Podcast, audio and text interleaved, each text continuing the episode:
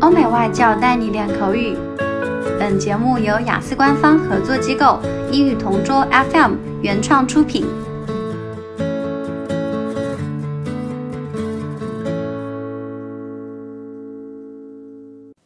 Describe a goal you set that you tried your best to achieve.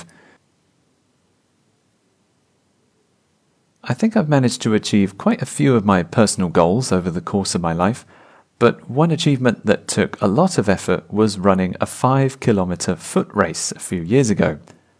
At the time, I was a bit of a couch potato, so I spent most of my time playing video games and watching TV.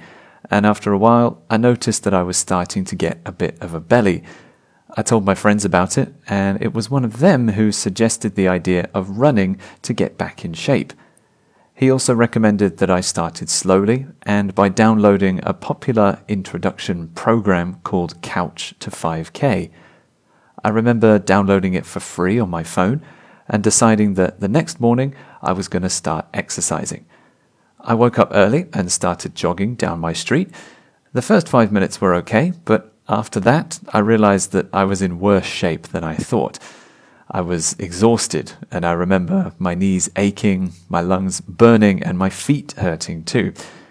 Despite that, I didn't give up, and I started adding a little more distance every time I went running. I followed the program to the letter, and sure enough, after about two months, I could run five kilometers without stopping. I was absolutely delighted when I finally did it.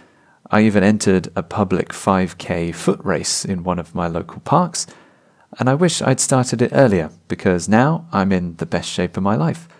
So, overall, next time I face a hard challenge, I try to remember my journey from couch to 5K. OK，今天的 Part Two 口语话题到此结束。想要免费获取一到四月雅思口语完整题库的小伙伴，可以关注我们微信公众号“英语同桌”，回复关键词“口语题库”就可以啦。